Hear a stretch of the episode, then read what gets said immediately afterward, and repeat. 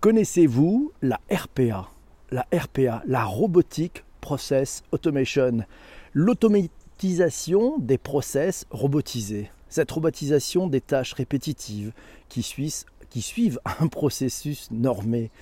Oui, vous savez, ces tâches répétitives et normées qui sont jusqu'à présent effectuées par un ou plusieurs collaborateurs dans votre entreprise. Avec la Robotic Process Automation, le principe est simple, rapide, efficace. Des robots logiciels sont entraînés à effectuer une succession de tâches, étape par étape, écran après écran, exactement comme un humain le faisait il y a encore quelques mois, peut-être encore quelques jours. Les gains potentiels pour l'entreprise, ils sont énormes. Le robot logiciel ne coûte pas très cher, il travaille 24 heures sur 24, 7 jours sur 7, il ne commet aucune erreur parce qu'il applique à la lettre le process et le chemin qui lui a été appris. Côté collaborateur, c'est une excellente nouvelle. Le voici enfin débarrassé des tâches consommatrices de temps et à faible valeur ajoutée. Ses collaborateurs, bonne nouvelle, n'auront plus à effectuer des tâches de robots. RPA, la Robotic Process Automation, la robotisation de, certaines tâches de votre quotidien en entreprise, ses enjeux et ses cas d'usage. On en parle dans cet épisode numéro 327 du Digital pour tous. Et c'est Guy, Guy Mamoumani qui nous le dit, c'est en effet un progrès inéluctable qui apporte beaucoup de bienfaits et de performances.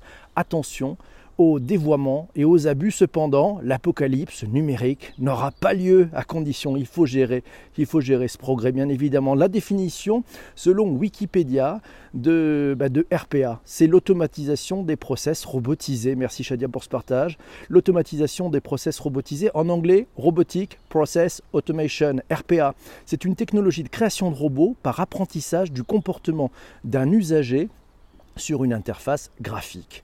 Dans une démarche classique d'automatisation de process, un développeur informatique écrit un programme informatique qui effectue un certain nombre de tâches et interagit avec l'interface de programmation. Vous savez, les fameuses API de l'application.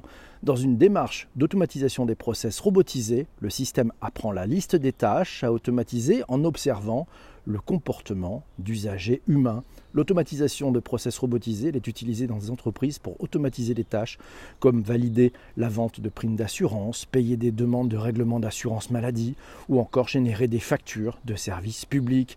RPA ou Robotic Process Automation Qu'est-ce que c'est? À quoi ça sert? Un article trouvé dans le bigdata.fr nous apprend que le RPA est une technologie d'automatisation qui repose sur l'intelligence artificielle et le machine learning. Réaliser des économies sur l'exécution des tâches répétitives et manuelles, c'est l'objectif du RPA. Ça permet aussi d'effectuer ces tâches plus rapidement et de garantir la conformité avec les standards de régulation. Dans l'industrie de la santé, par exemple, les RPA permettent d'automatiser la prise en charge des rapports de patients des réclamations, ainsi que la facturation, la gestion de compte, le reporting ou une analyse des données à retrouver sur le bigdata.fr. Les liens vers les articles cités se trouvent sur le digitalpourtous.fr et dans les notes de ce bas d'épisode de ce podcast. Euh, les enjeux, les enjeux, le RPA, 4 points pour bien comprendre, l'automatisation des process métiers, on trouve ça sur zdnet.fr et notamment on s'aperçoit que de plus en plus de DSI, vous savez les directions des systèmes informatiques et des systèmes d'information se tournent vers l'automatisation des process via des robots pour éliminer les tâches fastidieuses, rationaliser les opérations et réduire les coûts. Un bon moyen aussi de permettre aux employés de se concentrer sur un véritable travail à valeur ajoutée. Chez Walmart par exemple, dans cet article de ZDNet, 500 robots sont chargés de répondre à toutes les questions, qu'il s'agisse des questions des employés ou encore de la récupération d'informations pour créer des documents d'audit. Chez American Express, le RPA est à l'œuvre pour automatiser le processus d'annulation d'un billet d'avion et émettre des remboursements. Et puis un projet est en cours pour automatiser certaines tâches de gestion de dépenses. Le RPA sur euh, neofisolution.com, on apprend que c'est son objectif, c'est de diminuer le temps passé par les utilisateurs sur les tâches rébarbatives les ressaisies, les copier-coller, la comparaison, la vérification d'informations entre deux applications, eh ben on assigne tout simplement à des robots logiciels le fait de faire ce, travail-là et d'implémenter au maximum ce genre de tâches. Il y a un gain d'environ 15 à 30%, c'est le temps moyen de l'utilisateur qui va être libéré, lui permettant de consacrer euh, plus de temps peut-être à des tâches à valeur ajoutée. On va en parler de tâches à valeur ajoutée. Deux types d'automatisation des tâches, d'ailleurs on apprend dans cet article qu'il y a le RPA, Robotic Process Automation, ou le RDA, le Robotic Desktop Ouais, automation, c'est l'automatisation surveillée. Dans ce cas, le robot, c'est un assistant de l'utilisateur dans le respect de la logique du métier. Le robot, il effectue juste les tâches à la place de l'utilisateur. RPA, eh ben, dans le RPA, ben, c'est le robot qui intervient directement au niveau des serveurs, sans interaction avec l'humain. Linda, Linda nous le dit, le RPA, une vraie pertinence pour réaliser des tâches simples et fastidieuses cette technologie permet de libérer du temps aux utilisateurs. Ça nécessite en amont un gros travail d'identification de process éligibles et de paramétrage si l'on veut que cela fonctionne bien. Et eh oui, il y a du boulot avant, hein. ça c'est pas magique, ça c'est pas comme ça. Et alors c'est Massio qui nous le dit. On peut distinguer, trois types de RPA. Le RPA assisté, il permet d'automatiser partiellement des processus complexes pour obtenir plus d'efficacité opérationnelle, mais, mais nous n'avons pas encore besoin de l'intervention d'un être humain. Ensuite, ça c'est le type d'RPA qui est souvent utilisé pour des processus de front office. Ensuite, il y a le RPA non assisté, nous dit Massio. A l'inverse, il automatise complètement des processus métiers en maximisant des tâches sans, euh, sans qu'un être humain ait besoin d'intervenir. Ce type de RPA est souvent utilisé dans des processus de back-office, voilà. Puis il y a le RPA cognitif. Il va intégrer des composants intelligents, cognitifs, avec de l'intelligence artificielle au sein du processus automatisé afin de cadrer des éléments qui impliquent un raisonnement humain ou une prise de décision en fonction de certains critères bien définis. Exemple, bah, c'est la reconnaissance optique de caractère. Voilà, c'est peut-être aussi simple que ça. Et c'est à, ça. Alors, à quand le RPA pour les réunions rébarbatives Ah ben, je ne sais pas si ça existe, ça. On verra. Il faut peut-être pas le faire. Ça, c'est Charles qui nous dit ça. Quatre lettres pour les rapports humains. Il y a le LTA. Laisse-toi aller aussi, c'est possible. RPA est efficace lorsqu'on repense le processus. Sinon, c'est une perte, nous dit Shadia. Ah oui, il faut aussi réfléchir à revisiter peut-être le processus qui a été pensé il y a quelques années, il y a plusieurs années, à une époque où on n'avait pas ces outils-là.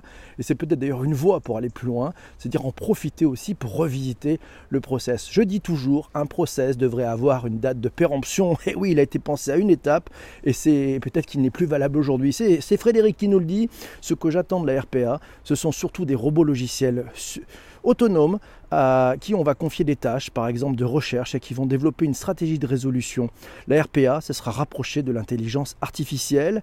Et c'est Emery qui le dit, oui, mais attention au biais que ces intelligences artificielles vont immanquablement développer. C'est plutôt juste, effectivement. Frédéric nous dit, le majordome des, des familles aisées au 19e siècle introduisait aussi un biais dans ses choix. Et eh ben c'est ça. Et d'ailleurs, l'éducation nationale, continue Frédéric, est aussi biaisée. Et elle conduit la majorité des Français à ne rien comprendre à l'économie et à l'entreprise sous prétexte de ne pas avoir de lien avec. Ah ouais, quand on est trop loin, on ne comprend pas forcément. C'est Christian qui nous dit c'est une très bonne chose, le RPA, ça va encore nous aider et nous permettre de nous recentrer sur l'essentiel en nous libérant du temps pour aller beaucoup plus loin. Il va falloir aussi aller beaucoup plus loin. Effectivement, Christian et Frédéric nous disent ça ne marche que quand c'est vraiment répétitif et surtout stable dans le temps. Sinon, la maintenance de l'apprentissage du robot devient plus lourde que le faire soi-même.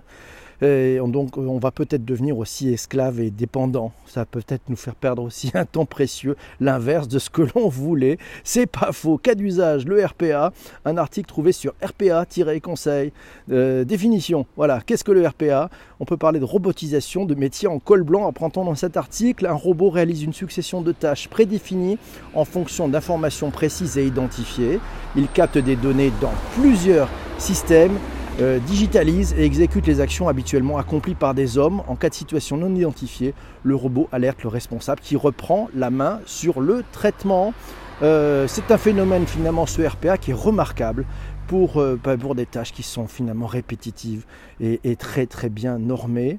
Euh, sinon, Massio nous a fait, vous verrez ça dans le tweet d'avant émission, euh, un super mapping, voilà, une super, une super carte heuristique qui nous permet de mieux comprendre effectivement quand utiliser ou pas le RPA. Et oui, ça c'est plutôt une bonne chose, donc en fonction de, différents process et puis quel type de technologies sont, sont à la manœuvre derrière. RPA logiciel, on apprend sur le site de francedevoteam.com.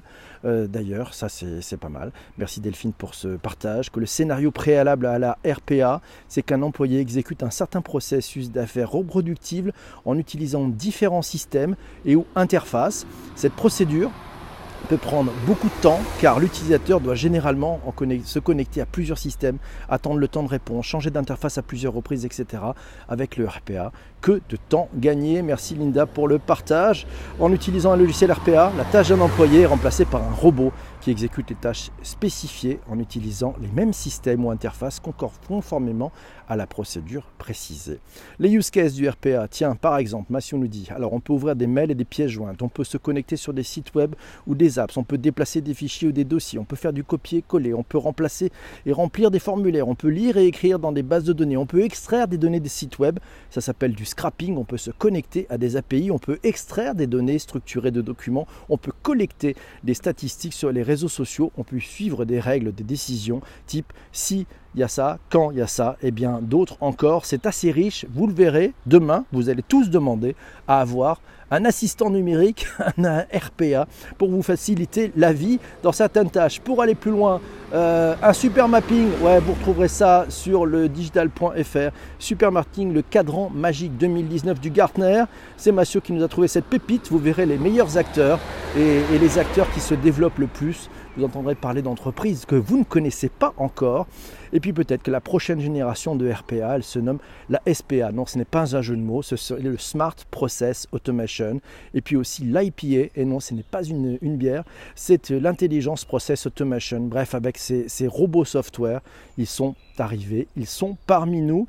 Quel est le potentiel de cette robotique, de cette robotique, de ces RPA un article dans archimag.com nous apprend que, selon certains éditeurs, un logiciel robot affiche une performance supérieure à celle de trois employés. Avec de tels taux de productivité, la question du remplacement des salariés risque de se poser peut-être plus vite qu'on le craignait.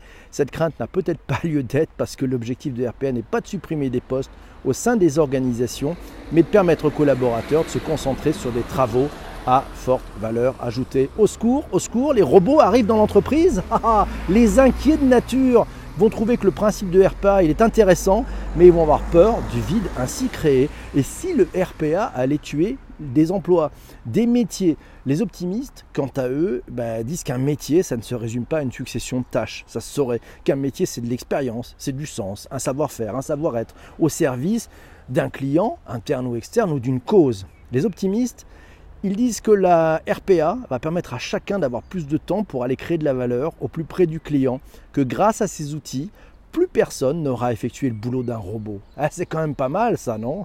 Ouais, plus personne n'aura à effectuer le boulot d'un robot. Les pessimistes, ils sont parfois morts de trouille vis-à-vis de, la RPA.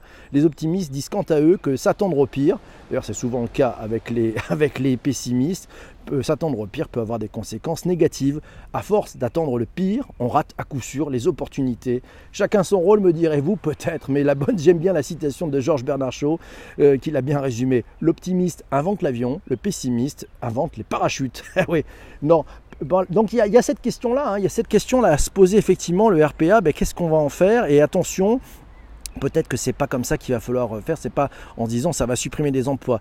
Au début, au début, les acronymes, l'acronyme du RPA c'est Robotic Process Automation. Voilà, c'est l'utilisation de robots logiciels. Il faut vraiment revoir les process avant la mise en place de la RPA euh, et accompagner sa mise en place, nous dit Sandrine. Effectivement, il faut prendre ce temps, il faut faire que les équipes participent à sa mise en place pour une meilleure adoption. C'est vrai, mais c'est vrai. Hello Patrick, il a bossé comme un malade. Il est très fort ce Patrick, merci beaucoup. La RPA et l'IA, encore besoin de retour d'expérience pour être convaincu, nous signale Linda. Euh, Zenoposter est top pour ça dans le web, nous dit TV Aslama, merci beaucoup. Bonne journée à vous tous. Euh, voilà, bien que vu que je vais aller sur Google, vu que personne veut dire, on a répondu, oh là là, merci beaucoup Stéphane, merci. Euh, et c'est toute tâche répétitive est inintéressante, et oui, c'est pour ça qu'il faut trouver, nous dit Chris, le bon équilibre entre la technologie et la relation humaine. Euh, RPA, ce sont des données bien utilisées, nous résume Shadia et Linda qui nous le dit, on a besoin encore de l'expertise humaine.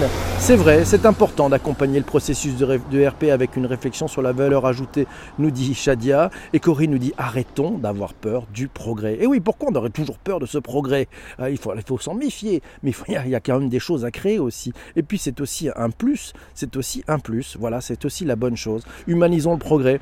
Voilà, et Corinne nous fait une petite publicité pour le Parlement, des 10 ans du Parlement, voilà, des entrepreneurs. On en parlera aussi. Alors moi j'ai une idée, tiens, j'ai une idée, euh, le RPA, si on dit que ça fait gagner des euros, ça fait gagner du temps, et si on mettait quelque chose dans la balance, un euro de gagné avec le RPA égale un euro qu'on met dans la formation des collaborateurs qui ont gagné du temps comme ça. C'est-à-dire qu'en fait, on va jouer le RPA d'un côté et 1 euro de gagné sur le RPA, on le met dans 1 euro de ce qu'on appelle le upskilling. Ouais, le upskilling, on en fera peut-être un épisode du, du digital pour tous, c'est promis.